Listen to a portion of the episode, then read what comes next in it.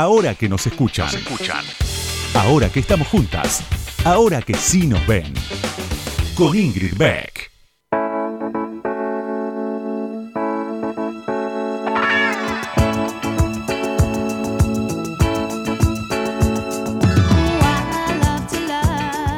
Buenas noches, buenas noches. Bienvenidas, bienvenidos, bienvenides a este episodio de Ahora que nos escuchan del primer, creo que es el primer miércoles a la medianoche de agosto, sería el primer jueves en realidad. A mí me gusta pensar que todavía es miércoles y que podemos estirar un poquito más las jornadas. Lo raro que es, ¿no?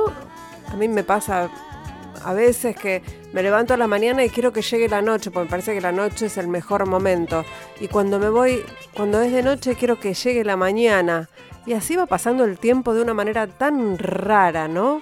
En esta pandemia que nos dejó algunos días de sol, un veranito en pleno agosto y que nos dejó el acuerdo con los acreedores. Podríamos congelar este instante y pensar que todavía nos queda tiempo por vivir con cierto optimismo.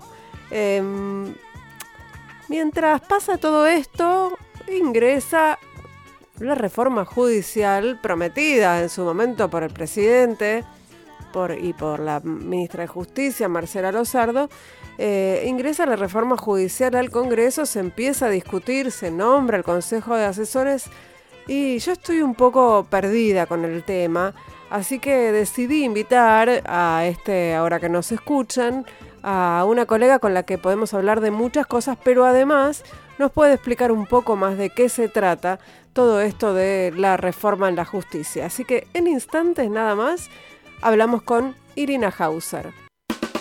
Ahora que nos escuchan, ahora que vos me escuchás, te cuento algo más sobre la invitada de hoy. Ahí va.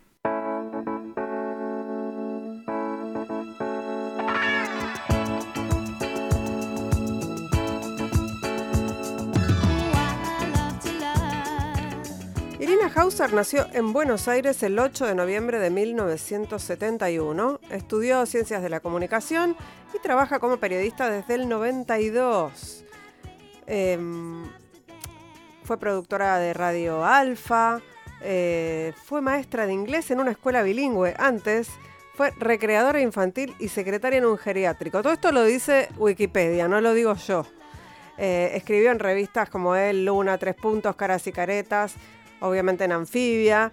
Em, fue columnista en Radio Nacional, estuvo en los programas Mañana Más, Mañana es Hoy y Gente de pie, estuvo en televisión en el programa Sin Castigo de Canal 7.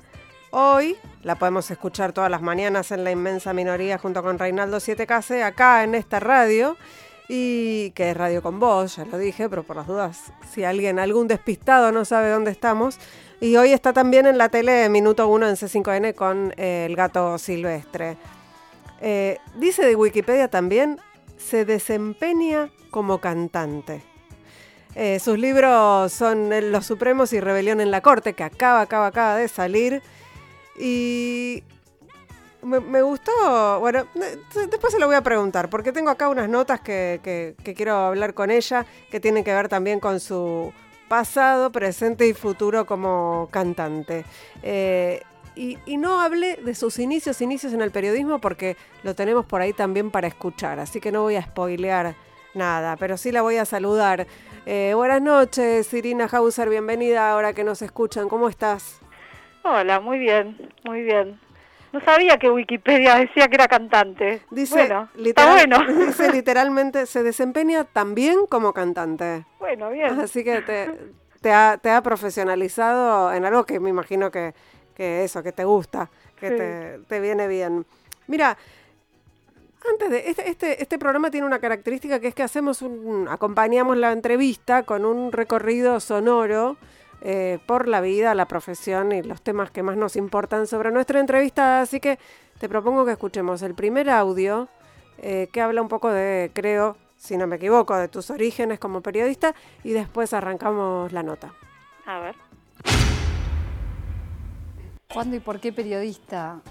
Fue medio de casualidad, porque a mí me gustaba escribir, estoy hablando en los 90, ¿no? a principios de los 90, empecé a estudiar ciencias de la comunicación. No tenía muy claro lo que quería, sabía que era por ahí, pero y que algo con la escritura tenía que ver. Y la verdad es que lo que me pasó fue que empecé a buscar trabajo de distintas cosas y lo que me salió fue trabajo en una revista que en ese momento era la revista de Casa Tía, la revista llamada Tías y Tíos. Me tocó hacer una nota sobre una guía turística por Buenos Aires para gente que venía a las provincias. Bueno, casi me muero. Me encanta la descripción del paso por la carrera de comunicación también, ¿no? Que, creo que nos debe pasar a muchas y muchos de los que estuvimos ahí. Es, sabía que era por ahí, pero no sabía muy bien qué, ¿no? Sí, sí, sí. Eh, tuve muchas dudas antes de, o sea, en el momento de elegir la carrera, eh, porque bueno, esto que esto que dice Wikipedia de mi, mi costado de cantante también tiene tiene que ver con mi historia que es que siempre tuve una gran tentación por y, cierta vocación artística. Entonces, eh, antes de elegir ciencias de la comunicación, mi dilema era si no era mejor artes combinadas. Mm. Eh, que en ese momento era una carrera floreciente. Y, en Puan, en Filosofía y Letras. exactamente. Y, y me permitía de alguna manera satisfacer eh, el anhelo familiar de que hiciera una carrera universitaria. Claro. y, y, que a la vez me pudiera dedicar a algo que tuviera que ver con bueno con mi con lo que me gustaba eh, artísticamente hablando que eran muchas cosas. En ese momento yo estudiaba teatro bueno el canto siempre y la música siempre estuvieron presentes pero terminé en ciencias de la comunicación siguiendo más quizá un, supuesto mandato familiar eh, y tratando de explotar sí algo que me gustaba mucho, que era la escritura. Y capaz que no casualmente, una de las primeras cosas que más me entusiasmaron en la carrera no tenían que ver ni con escribir notas ni nada, sino con escribir cuentos, que me pasó en un, en un taller. de expresión 1, seguro. Exactamente, exactamente. Con Gloria Pampillo. y bueno, y aquí estamos. Escribiendo casi ficción, ¿no? a veces. Sí. Eh, algunas de tus notas parecen ficción. Pensaba no específicamente las de la, las que tienen que ver con, con el tema de más actualidad eh, hoy, que tiene que ver con la reforma judicial, sino eh, las últimas, digamos, una de, las de las últimas notas vinculadas con, con, los casos de espionaje, con lo de Arribas y Magdalena y todo eso, cuando lo lees parece que fueran ficción un poco, ¿no? Sí. Eh Parece ficción, es realidad, es un poco truculento todo. Eh, a mí igual me, me, apasiona poder también contar eh, estas noticias que las llamamos ahora judiciales, ¿no? En una mm. época no tenían género, no tenían nombre, ahora les decimos noticias judiciales, pero me gusta, sí me gusta poder contarlas en un registro más eh, narrativo, ¿no? Si se quiere, que bueno, en un diario como Página 12 es una posibilidad. A veces eh, el, el, cierre, digamos, te, te, impide por ahí eh, desplegar tanto ese registro, pero, pero bueno, uno lo intenta y, me parece que es la mejor forma además de, eh, de acercar una información que a veces es muy densa. La información judicial es muy densa.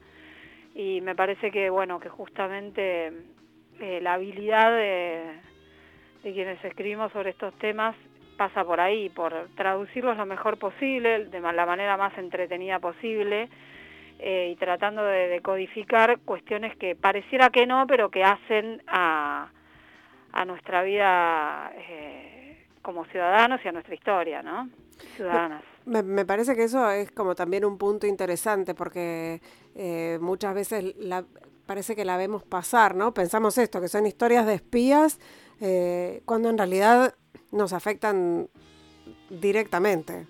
Es que eso que hoy hoy nos suenan a historias de, espías y de espías y hasta tienen como un costado gracioso, si se quiere, eh, medio morbo también, fue un modo de estructurar el funcionamiento de, del poder político y de bueno del poder judicial también, em, porque uno de los grandes temas que justamente es lo que lo que se está intentando de alguna manera desmontar con esta reforma que está proponiendo este gobierno eh, fue un modo de funcionar de, de- del sistema de justicia muy apegado al trabajo de los servicios de inteligencia y de los espías, digamos, llamados orgánicos, pero también inorgánicos. Y es curioso porque quienes descubrimos estos temas lo sabemos desde siempre, es algo que está eh, hasta peligrosamente naturalizado, ¿no? Em, digo peligrosamente porque es, es una forma de, también de, de construir y de manipular eh, no solamente la información, sino lo que, lo que ocurre en el contexto de una investigación judicial. Eh, y eso ha atravesado los gobiernos. Bueno, ahora por fin parece que hay una intención de, de revisar todo ese funcionamiento. Y meto ahí lo del espionaje porque, bueno, también se convirtió en una, una suerte de herramienta de la que se, valió, se valieron los poderes eh, en, en- en momentos específicos para, para distintas cosas, ¿no? Eh, lo que por ahí vemos ahora en esta causa judicial que está tan que tiene tanta visibilidad eh, es que se hicieron se hizo se hicieron formas de seguimiento hasta medio berretas no Sí, Sobre- eso, claro, como eh, esto que vos decías, ¿no? Medio ridículo, medio Sí. bizarro, que, que, que cualquiera se podía dar cuenta. O sea, ni, ni siquiera intentaron ocultarlo, no Para es que mí no uno lo de sabían los hacer. ejemplos más patéticos es hay un espía que lo seguía a Diego Santilli Ujú. que claro lo ve a Diego Santilli entrando a la casa y se ve que estaba muy cerca y, y se chocó con, con él y para disimular o para no sé o para después jactarse delante de los demás se sacó una foto con él no un nivel de, torpeza Sí, muy- o- torpeza o sensación de impunidad, ¿no? En sí un también punto. eso no un poco de un poco de cada cosa Mm. Eh, y a la vez, bueno, uno ve estas cosas medio bizarras, si se quiere, pero pero bueno, con esto, con este tipo de, con información también que recolectaban, hicieron campañas de desgaste sobre algunas figuras políticas con mucha claridad, ¿no? Eh, yo por lo menos lo, lo- con Cristina Fernández de Kirchner me parece que fue bastante claro. Ujú. Ahora, por ejemplo, pensaba en el documental este que fue tan exitoso el año pasado, el documental sobre Nisman, Sí. en donde se lo ve a Mm, muy claramente y donde mucha gente que no tenía mucha idea de cómo era esta relación entre el Poder Judicial y los servicios de inteligencia, le empieza a quedar un poco más claro, ¿no? Mirándolo en un, en un documental, algo que vos decís, muchos y muchas tenían naturalizado y los periodistas y las periodistas estábamos acostumbrados y acostumbrados a, a- a tratar con estos temas. Eh, ¿Vos alguna vez te acostumbraste? O sea, porque para, para tener la información que vos tenés, i- i- inevitablemente hay que relacionarse con, con los malos, digamos. sí. Yo creo que soy del, del equipo de los que y de las que no nos acostumbramos. Mm, Eh, cosa que a veces me trae problemas, porque, o sea, porque hay, es una tentación permanente el, esta, esta cuestión de, de acercarte y hasta mimetizarte con Mm. las fuentes periodísticas. Y en estos casos más, porque también te pasa mucho que, mm, eh, por ejemplo, Comodoro Pi es un mundo muy pequeño. mm, Y, y hay algunos que creen que, digamos, que aunque son funcionarios públicos, nadie tiene derecho a, a opinar sobre lo que hacen. mm, ¿Y el resultado de eso cuál es? Que quienes osamos eh, opinar, evaluar, analizar alguna de sus decisiones, terminamos siendo bloqueados en Mm. sus celulares. claro. O sea, perdés Eh, una fuente, digamos. Claro, entonces eh, te la hacen difícil, no es que no, no es que digo, ay, sí, me, bueno, soy- me encanta estar interpelando todo el tiempo lo que sucede, sí, me encanta, pero me trae problemas Claro. cotidianos, no es que no me trae problemas. Ujú. Haber escrito dos libros sobre la Corte también me trajo algunas restricciones, me, me, me generó, o sea, muchísimo respeto de, de muchísimas personas, pero, pero algunas fuentes de información se me restringieron. Mira, eh, hablaste de la corte y, y así me das el pie para escuchar el próximo audio que es sobre los supremos, así que nos trasladamos de Comodoro Pi a tribunales, al centro, aunque deben estar bastante relacionadas esas dos direcciones. Eh, te, Dale. te vamos a escuchar, a ver. La salida del libro tiene, tiene un antecedente, que es una nota que escribí para la revista Anfibia. Y me pasó que me, me convocó el, uno de- el director, Cristian Alarcón, que además eh, es un- una persona a quien respeto un montón. Fue la época que estaba en discusión ¿Por qué seguía Carlos Fait siendo juez de la Corte teniendo 97 años? ¿Cómo era posible eso, no? Y a raíz de esa situación, Cristian Alarcón me dijo, vos tenés que escribir una crónica sobre esto para Anfibia. Y me senté un día a hablar con él, que además de ser un gran periodista, es un gran editor. Me empezó a pedir que le cuente cosas que yo sabía de la corte, chismes, qué sé yo. Bueno, y me dijo, ¿te das cuenta que sabes muchísimas cosas que nadie sabe? Y ahí me largué a escribir esa crónica que se llamó Los restos de la corte, y que lo que me pasó fue que haciendo un poco de investigación para esa crónica, si bien tenía mucho material de cosas que yo sabía, eh, amplié la investigación y, bueno, fui agregando un montón de, material y de información y me quedé con un montón de cosas. Y ahí dije, bueno, me parece que hay que hacer algo, además que nadie estaba haciendo. Lo único que había escrito un libro sobre la corte mucho tiempo antes había sido Horacio Berbisky. Y y me pasó que se me configuró el libro en la cabeza, lo, veía. Y así salió Los Supremos y relacionado con lo que decías antes, ¿te cerró puertas o te, o te abrió o no hubo ningún cambio en relación con, lo que venía pasando cuando te pusiste a, escribir, a, meterte en la vida de estas personas? Sí, algunas restricciones se me generaron. Eh, hablar con los jueces y juezas de la Corte nunca fue fácil. Eh, para mí fue una construcción de años, mm. eh, hablando más con, digamos, con secretarios, secretarias, ordenanzas, ascensoristas, mozos y mozas del Palacio de mm. Justicia. Y fue una construcción muy heterogénea, ¿no? Sí, con algunos de los supremos se me, se me generaron algunos chispazos a partir de ese momento no se me terminaron de cerrar las puertas del todo, pero se me, se me hizo un poco más ardua la, la comunicación. Y eso que ese, ese libro en particular, eh, Los Supremos, em, tenía como un pantallazo más, eh, más bien histórico, ¿no? Mm. Lo que, lo que tiene es que, bueno, que yo sí decidí describir descarnadamente a los personajes, ¿no? Porque hay algo que que perdemos de vista sobre el Poder Judicial, que es que los jueces y las juezas son seres humanos. Claro. Eh, siempre los vemos como superpoderosos y poderosas y nos parecen eh, implacables y pero bueno son personas son personas con con todos los rasgos de cualquier ser humano con virtudes y, y miserias y eso me parece que así como a algunos les gustó mucho y les gustó la construcción histórica que hice también de todo un proceso que, de transformación que hizo la Corte Suprema, sobre todo desde que desde que la, desde que cambió la composición de la, lo que fue la vieja Corte menemista, la de la mayoría automática, ¿no? Eh, eso, esa, esa construcción gustó, pero bueno, quizá la profundización que hice respecto del papel que tenían algunos personajes adentro de la corte no... Y bueno, era más difícil de digerir, digamos, ¿no?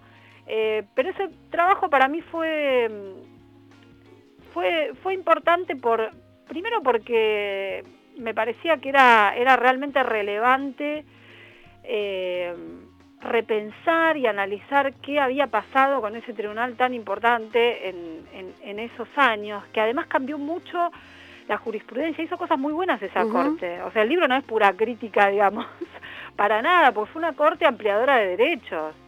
Fue una corte con personajes, con, con unas personalidades súper fuertes. Carmen Argibay, lo que era dentro de esa corte, era era bueno, era, era deslumbrante, ¿no? Y a mí me, bueno, me fascinaba todo eso también. Eh, así que bueno, me pareció lógico. Igual eh, confieso que en Off the Record intenté, o sea, entrevisté a todos los, a todos cuanto pude, digamos, ¿no? Que era, era un poco el, el objetivo. Después con el libro siguiente, que fue Rebelión en la Corte, que es el más actual, porque es el, el que tiene a los personajes de la Corte actual, hubo algunas complejidades eh, más, más, densas, si se quiere, ¿no? Te diría que no te adelantes a Rebelión en la Corte, porque por supuesto que tenemos algo para hablar sobre eso, eh, y porque además nos tenemos que ir a una tanda y a escuchar un temazo de Mimi Maura. Y seguimos con Irina Hauser acá, no se vayan ustedes, Irina, quédate ahí, que ya, ya, ya, ya estamos de vuelta y por supuesto hablamos de Rebelión en la Corte y de mucho más. Ahora que nos escuchan, con Ingrid Beck. Hasta la una.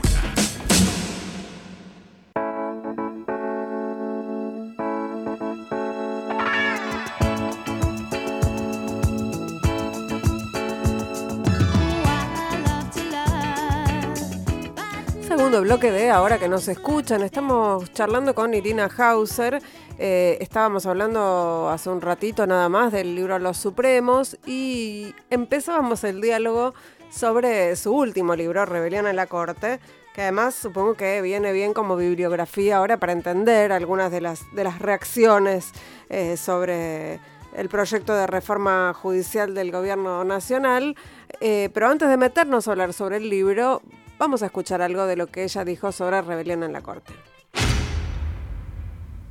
Rebelión en la Corte es un libro que toma todo el periodo de, la presidencia de, Mauricio Macri, que además tuvo como sello eh, inicial la designación de dos jueces de la Corte por decreto, el intento de meterlos por la ventana. Eh, de manera que, bueno, cuando uno vio esta, esta circunstancia y el revuelo que se armó alrededor de eso, eh, se podía prever que, bueno, que iba a ser, era, de por sí el gobierno estaba intentando en ese momento ponerle su propia impronta a nada menos que al máximo tribunal.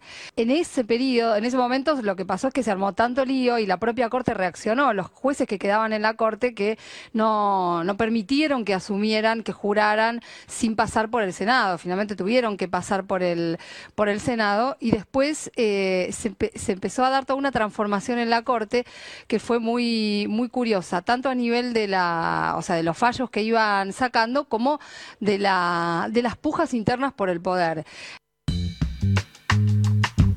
Pero, ¿hubo algún gobierno que no haya querido poner su sello en la Corte? Eh, no creo que, o sea, que haya algún gobierno que no quiera poner su sello en la Corte. Me parece sí que hay que hay que reconocer que la Corte que quedó conformada durante el gobierno de Néstor Kirchner fue una Corte heterogénea que tuvo un perfil bastante independiente, bastante independiente. Eh, de hecho, cuando lo elige, por ejemplo, Néstor Kirchner a, a Raúl Zaffaroni para integrar la Corte, lo elige pensando en, alguien que fuera antisistema. Mm. No me parece que tuviera alguna expectativa de que, de que resolviera todo eh, según los deseos del poder político en ese gobierno. Me parece que fue una corte que se, se creó con inteligencia, aquella. Y... No con servicio de inteligencia, sino con... claro. bueno, de hecho, mira, curiosamente fue un periodo donde los servicios de inteligencia no tuvieron injerencia. Mm tuvieron muy poca injerencia en la Corte, que es algo que yo también cuento en el libro. Eh, pero la Corte de mm, la Corte de, del gobierno de Mauricio Macri, en la que, bueno, él mete, como decía ahí, dos jueces por la ventana, que son Carlos Rosenkrantz y Horacio Rosati, eh, empieza a mostrar, quizá de manera bastante más grosera que en, otras, en otros periodos, ¿no? Eh, este movimiento pendular que, que sí históricamente hacen muchos tribunales de acercarse al, al, Poder Ejecutivo y distanciarse en el momento conveniente, ¿no? Y esa corte eh, acompañó mucho al gobierno de Macri en los comienzos, mm. eh, sobre todo con fallos que tenían que ver con algo que en, ese, en, esa etapa importa, le importaba mucho a Macri, que era el recorte de los derechos laborales. Claro. Y esa corte bancó, bancó el recorte de derechos laborales del macrismo, sacó sentencias restrictivas del derecho a huelga, por ejemplo. Claro, uno empezaba a ver el proceso después de un tiempo cuando van saliendo las sentencias a veces eh, no te das cuenta de lo que está pasando, pero después empezás a leer el proceso en su totalidad y lo ves. Ahora, una pregunta que va a sonar ingenua porque lo es, y es, esa corte eh, hizo esos fallos a favor y generó, digamos, esa jurisprudencia por una cuestión ideológica o por un intercambio de favores o por qué?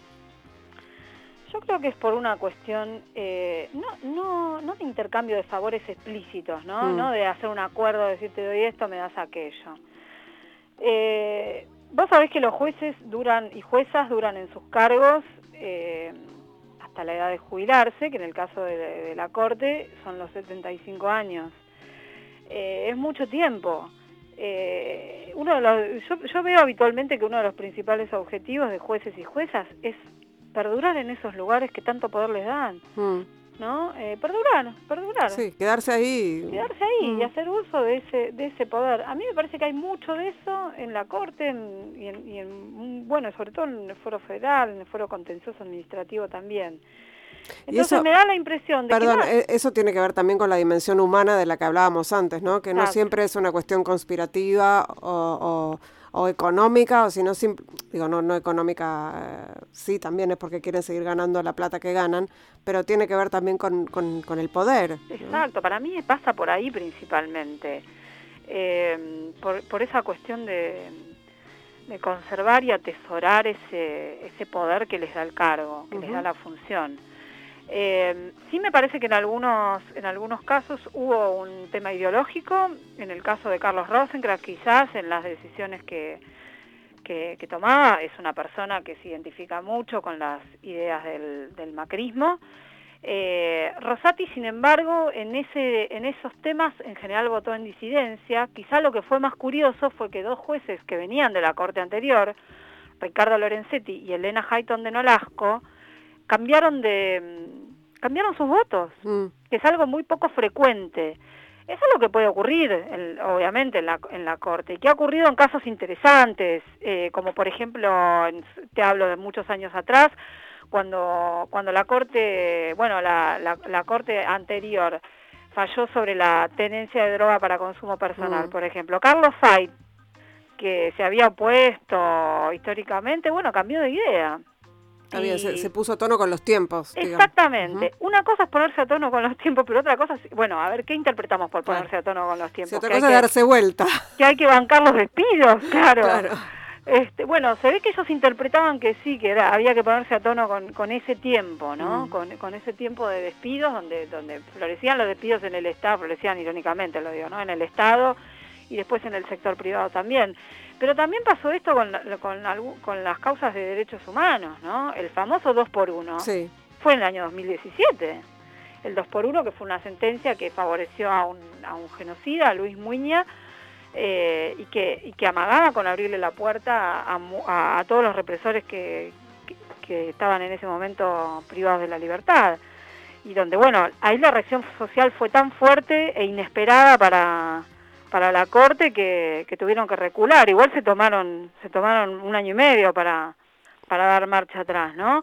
Pero me parece que tenía que ver justamente con un reacomodamiento político de, la, de la Corte, ¿no? no necesariamente por un intercambio de algo, de algún, de algún favor concreto. Eh, Irina, vamos a escuchar otro audio que tiene que ver con, con los, con los presos políticos, o con los llamados presos políticos, eh, y, me gustaría tu reflexión también sobre eh, si la reforma judicial, entre otras cosas, viene a resolver o a tratar de resolver algo vinculado con, con esto. Pero a ver, ¿a quién elegiste, Irina? Elegí a Julio Devido. Bien, déjame aclarar un par de cosas, porque la gente se pone como loca, ¿no? Están saliendo todos. No, eh, sigue sujeto al proceso es una prisión, sigue en prisión, que alguien esté en prisión domiciliaria es que sigue en prisión, te ponen una tobillera, te sacan el pasaporte, no podés salir de tu casa. Yo no estoy diciendo si esto está bien o está mal, lo tiene que decir un juez, pero tampoco se coman el amague de pensar, no, ahora salen todos. Yo creo que una cosa es un preso político y otra cosa es un político preso. Creo que en Argentina hay políticos presos. Creo que algunos de esos políticos presos fueron detenidos eh, de manera arbitraria, es decir, forzando, con la doctrina de Rusum, que varias veces explicamos acá, forzando las detenciones. ¿Con qué intencionalidad? Me parece que claramente ha sido política electoral, sobre todo lo que pasó en el 2017. Eh, lo que te quería preguntar, ¿y vos cómo definirías, eh, cómo, sería un caso de un preso político? Porque uno dice, bueno, no son presos políticos. preso político, sería un preso alguien, político? Alguien que esté detenido por sus ideas, no por sus actos, fundamentalmente. Me parece que eso es un preso político. Te noté dudando en esa discusión con Reinaldo, o sea, como que no estabas del todo de acuerdo con, con su definición de, lo que es un preso político, porque, por ejemplo, entonces pienso en Milagro Sala, no entraría en esa definición de, Y, pero tenemos que ayornar la definición inevitablemente. No estamos hablando de los presos políticos de la época de, de la dictadura, de la dictadura cívico-militar. bueno, estamos hablando hoy. que o sea, tenemos que también ser flexibles en eso y, y entender que estamos usando una terminología quizá más acorde a estos tiempos. Milagro Sala yo no tengo duda que fue encarcelada por sus ideas políticas y por sus y por sus actos como dirigente, además, ¿no? social. Y además el caso de Milagro Sala, que bien haces en, mencionarlo, fue paradigmático. Fue paradigmático en el encarcelamiento de, dirigentes y dirigentes políticos, de, digamos, en toda una época que, bueno, que coincidió con el gobierno de, de Cambiemos en su momento, ¿no? pero fue un modo también de, hacer del Poder Judicial. Eh, entonces, eh, sí, seguramente hay exfuncionarios que fueron detenidos y que fueron privados de la libertad por, eh, por presuntos actos de corrupción. La verdad que a mí, en el caso de los de, de quienes han sido líderes sociales, la mayoría de los casos, la verdad que veo, veo una cuestión de, persecución político-ideológica, si, se quiere. Y en muchos casos de exfuncionarios también. Em, bueno, el de Héctor Timerman, por ejemplo. Y bueno, ahí tenés un caso clarísimo, a mi ver. Eh, y además un, un ejemplo donde, donde hubo un juez en particular que se ensañó con él y que le, provocó un daño gigantesco que, yo no tengo dudas que afectó también a su salud. Em, y esto ocurrió en un contexto en que em, tengo la, tengo la impresión de que sí hubo una un modo de hacer muy eh, premeditado y, pensado, si se quiere, eh, otorgándole o favoreciendo ciertas herramientas para uso del Poder Judicial, eh, siempre, siempre dispuesto además a estos movimientos pendulares de los que te, de los que te hablaba antes, ¿no? uno de ellos fue la, famosa doctrina Irursum de la, de la prisión preventiva, que nació en la corte, no nació en el despacho de Martín Idursun, y eso es bueno saberlo porque porque además la corte, la corte suprema a veces pasa inadvertida, pero de, pero es, es la, la es, como la, la, fuente de origen de muchas cosas. Claro, después un juez lo aplica.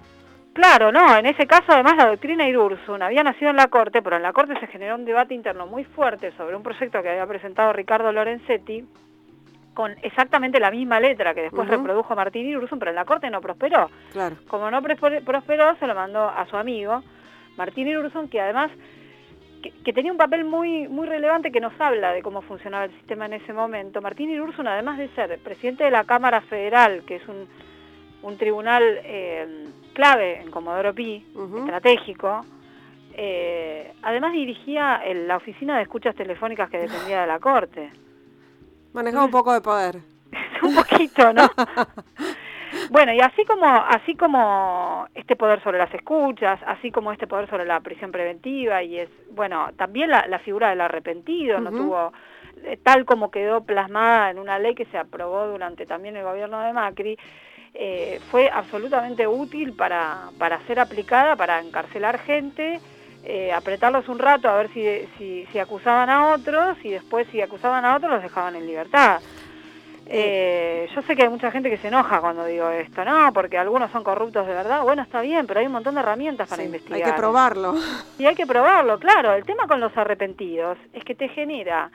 En el, en el, momento en que declara el arrepentido, capaz van y detienen a cinco acusados por ese, ese arrepentido o arrepentida.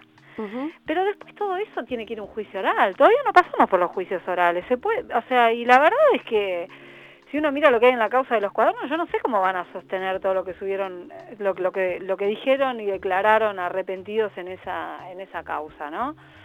Eh, pero bueno, se aprovecha para provocar el efecto mediático también en el en el momento. Algunos medios han sido muy muy funcionales a a, los intereses también políticos que, operaron desde que, que, se operaron desde el poder judicial y, bueno y los resultados fueron también los de desgastar figuras políticas. Eh, Irina y la, la reforma judicial que propone el gobierno puede de alguna manera no digo resolver pero eh, transparentar algo de todo esto de lo que estamos hablando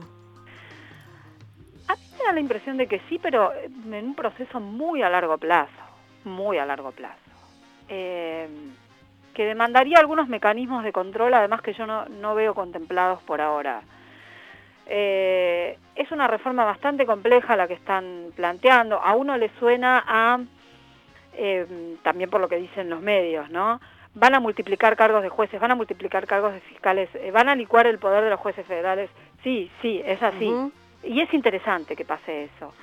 Y además tener, teniendo, es interesante que pase eso teniendo en cuenta que este gobierno produjo un cambio muy grande en las funciones de la Agencia Federal de Inteligencia que, bueno, que, dejó de ser un auxiliar de la justicia del Poder Judicial, ¿no? La Agencia Federal de Inteligencia penetraba mucho también en el, en el sistema porque porque era utilizada para, para investigar, para escuchar y para hacer lo que se les cantara, ¿no? Y hoy ya no tiene esa función. Eh, además de que aplaudo que esté en, esté en, manos de en manos bajo, por lo menos bajo bajo la intervención de, una mujer, de Cristina Camaño. Entonces creo que hay que, que no hay, o sea, hay como una idea de, que esta reforma va a producir resultados de la noche a la mañana y yo no lo, no, realmente no creo que sea así. Creo que además eh, el poder judicial tiene una cultura eh, bastante arcaica eh, que, que cambiar y que es algo que intentó en su momento el movimiento de justicia legítima, por lo menos que propuso, impulsó, y así le fue, se convirtieron en mala palabra, ¿no? Porque obviamente lo que cuestionaban eran los mayores intereses corporativos.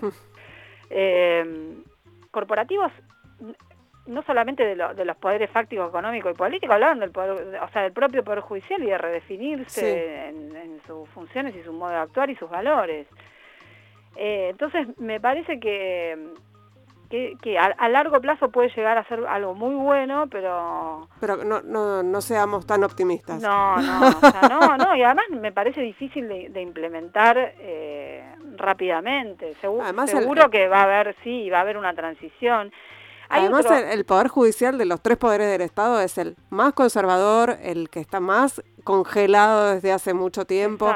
Es eh, el más antiguo, ahí va, es como que hay que ir horadando eh, de a poco, ¿no? Uno de los mayores rasgos, rasgos de conservadurismo, además, es la, por ejemplo, la proporción de, mujeres que hay en, en, los cargos jerárquicos, que es bajísima. Bajísima. Pero es altísima en, los cargos inferiores de secretaria. Y después tenés una contradicción enorme, que es cuando va una mujer a concursar para ser jueza, en el sistema de puntaje te piden antecedentes vos imagínate, la familia judicial, además que está prácticamente establecido que también por una cuestión cultural, ¿no? Las mujeres hasta tal edad se dedican a, criar a los claro, hijos. Claro, la familia patriarcal es la familia judicial. Exactamente. Bueno, esa mujer obviamente no va a tener los antecedentes que tuvo un chabón, ¿no? Un varón que mientras ella se dedicaba a, la crianza de, de, les hijes, este, estuvo haciendo cursitos por todos lados. ¿no? Entonces, bueno, esa, esa lógica tiene que cambiar, eso también tiene que ser parte de la reforma. Ahí, ahí, estamos reclamando, seguramente vamos a estar reclamando perspectiva de género en la justicia. Está en algunos lugares, por lo que vi del texto, pero sí, eh, hay algo. le falta un poco. Sí, hay cuestiones también de la perspectiva de género que tampoco las resolvés con una reforma, o sea, y que tampoco se garantiza con la presencia de mujeres. No. Eh, sino con, vos sabés que es un trabajo que había hecho eh, que había empezado a hacer un trabajito de hormiga, que había empezado a hacer Carmen Argibay. Sí, con la oficina de la mujer. Claro, ella hacía talleres donde ponía, o sea, lo que proponía ella era hacer, eran como si fuera un taller de teatro, ¿no? Donde donde quienes trabajaban en el Poder Judicial era optativo, obviamente, y fue... Sí, sí, eran maravillosos que los hacía, los hacía Flora Axelrad, que estaba a cargo de la Oficina de la Mujer. Exacto, y cada quien se confrontaba con sus propios actos, Sí, sí, fue, una, una pionera en muchísimos sentidos, Carmen Argibay. Era como una especie de ley Micaela, pero muy avant y adentro del, del poder más este, anquilosado de, del país. Así Tal que, cual. Bueno, pero eso se cortó. Y está costando, está costando retomarlo. Eh, Irina, nos tenemos que ir a una tanda y a escuchar otra canción que tenemos aquí elegida. Un, ah, un temazo de hip hop. Vamos a escuchar Living on the Edge y seguimos charlando un ratito más. Eh, estamos haciendo, ahora que nos escuchan acá en Radio con Vos, estamos charlando con Irina Hauser. Ya volvemos.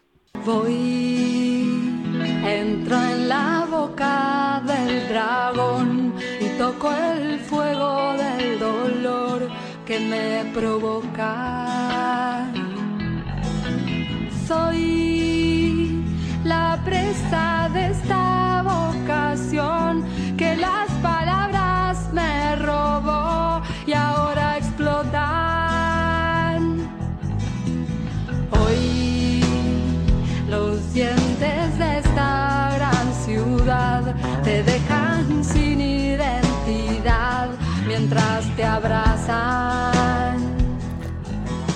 Esta es la misma Irina Hauser con la que recién estábamos discutiendo el número de jueces de la Corte. La misma.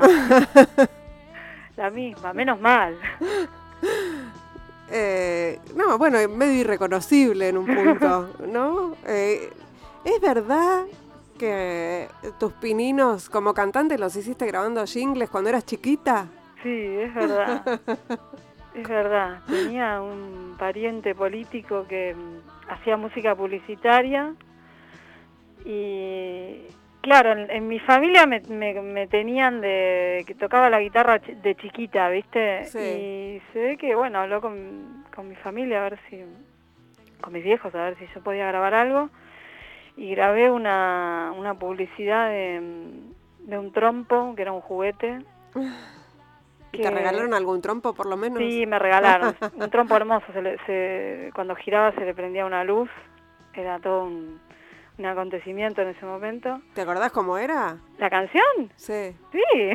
¡Ay! Cantala un poco. Te canto, te canto porque algunos se lo deben acordar además. Aquí, aquí está, está el trompo espacial. Con él, con él llego, llego la hora de jugar. Meteoro, meteoro, el trompo espacial. ¡Total! Me reacuerdo.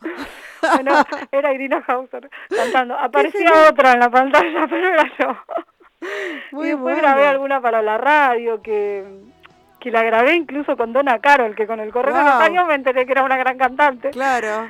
Sí, este, así que sí, sí fueron mis, mis primeras pequeñas experiencias bastante inesperadas, por cierto, porque cantaba en los fogones de la escuela, ¿no?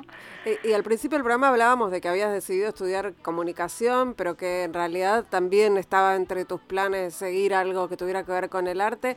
¿Y siempre te acompañó o, o hubo algún momento de tu vida en donde dijiste, bueno, no, yo, yo cierto que yo quería cantar? Mira, mientras hice la carrera de Ciencias de la Comunicación, que era bastante densa y tenía finales orales en todas las materias, y era un plomazo, no, fue una cosa postergada, era como la zanahoria al final del camino. Voy a Mm. estudiar canto cuando termine la carrera. Después Sí. me llevó años, pero me puse a estudiar canto cuando terminé la carrera. Eh, o sea, lo que cantaba lo hacía más, eh, por, por gusto propio, ¿no? Pero después de después que, que terminé de estudiar, eh, me, me- me puse a estudiar canto seriamente y después de unos años me m- empecé a escribir canciones, que era también como una fantasía que tenía, un anhelo, eh, que también tenía que ver con que con, con darle otra otro cauce al, a lo que uno tiene ganas de decir. ¿no? Eh, que bueno, que el- el- de alguna manera el, el periodismo te, te deja un poco encorsetada y, y fue como una, Y, y- y una vía de escape, ¿no? y y además, eh, bueno, hiciste presentaciones, eh, digamos, haces shows, ahora está complicado, pero haces shows en vivo, digo, no, no es, este, no es que solamente te quedaste en tu casa escribiendo y, y Sí, grabando fue- para vos. Fue a poquito, pero lo fui lo fui haciendo y, y un par de veces al año hago hago algo en tiempos normales, ¿no? Eh, en tiempos de nuestra vieja normalidad. Se- ¿Seguís estudiando canto? Sigo estudiando canto y sigo estudiando por Zoom, además. Ah, ¿sí? sí, sí. ¿Y qué dicen tus hijas de tu vocación por el canto? Bueno, hay una que canta también Ah, y que que canta mucho conmigo, además.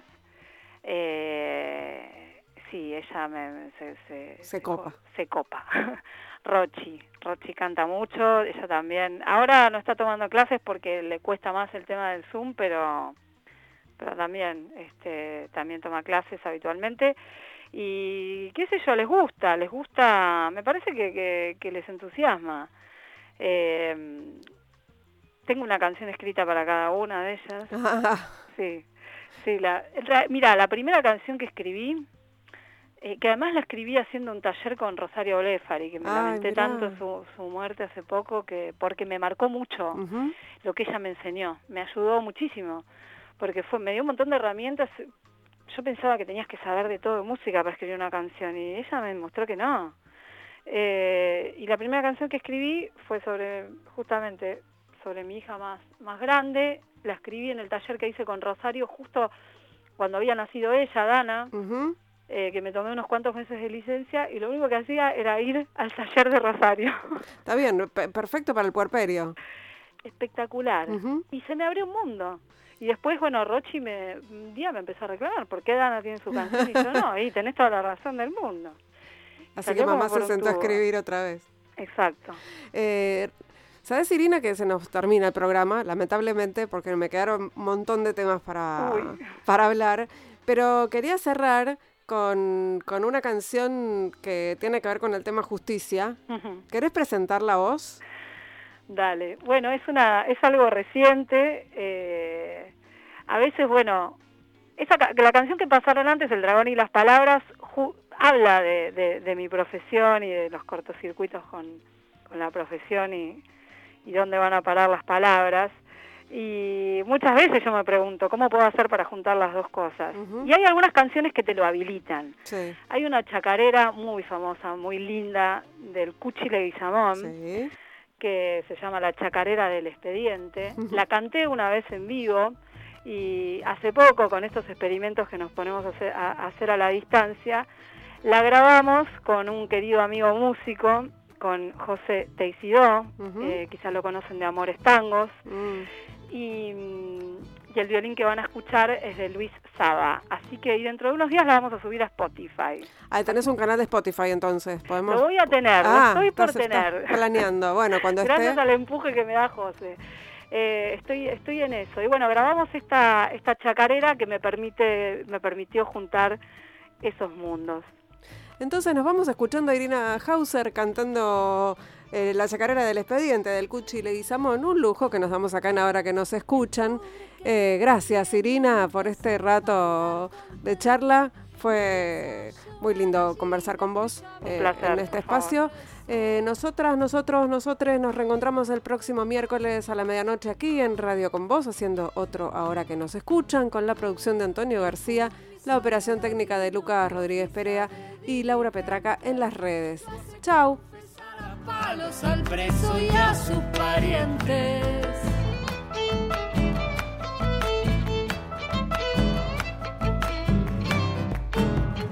Y se pasan las semanas engordando el expediente, mientras el preso suspira por un doctor influyente. Amalaya la justicia, Vidita y los abogados. Cuando la ley nace sorda, no la compone ni el diablo.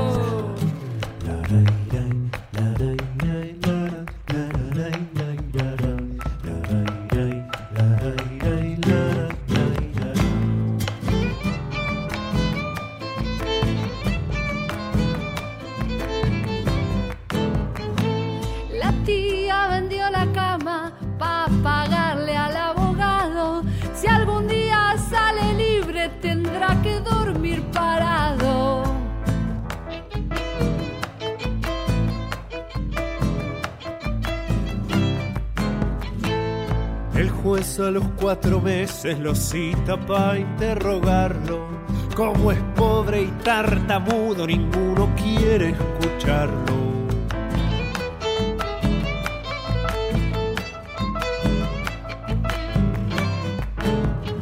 Y la prisión preventiva dictan al infortunado que ya lleva un año preso hasta de Dios olvidado son cosas del pueblo, de los que no tienen nada.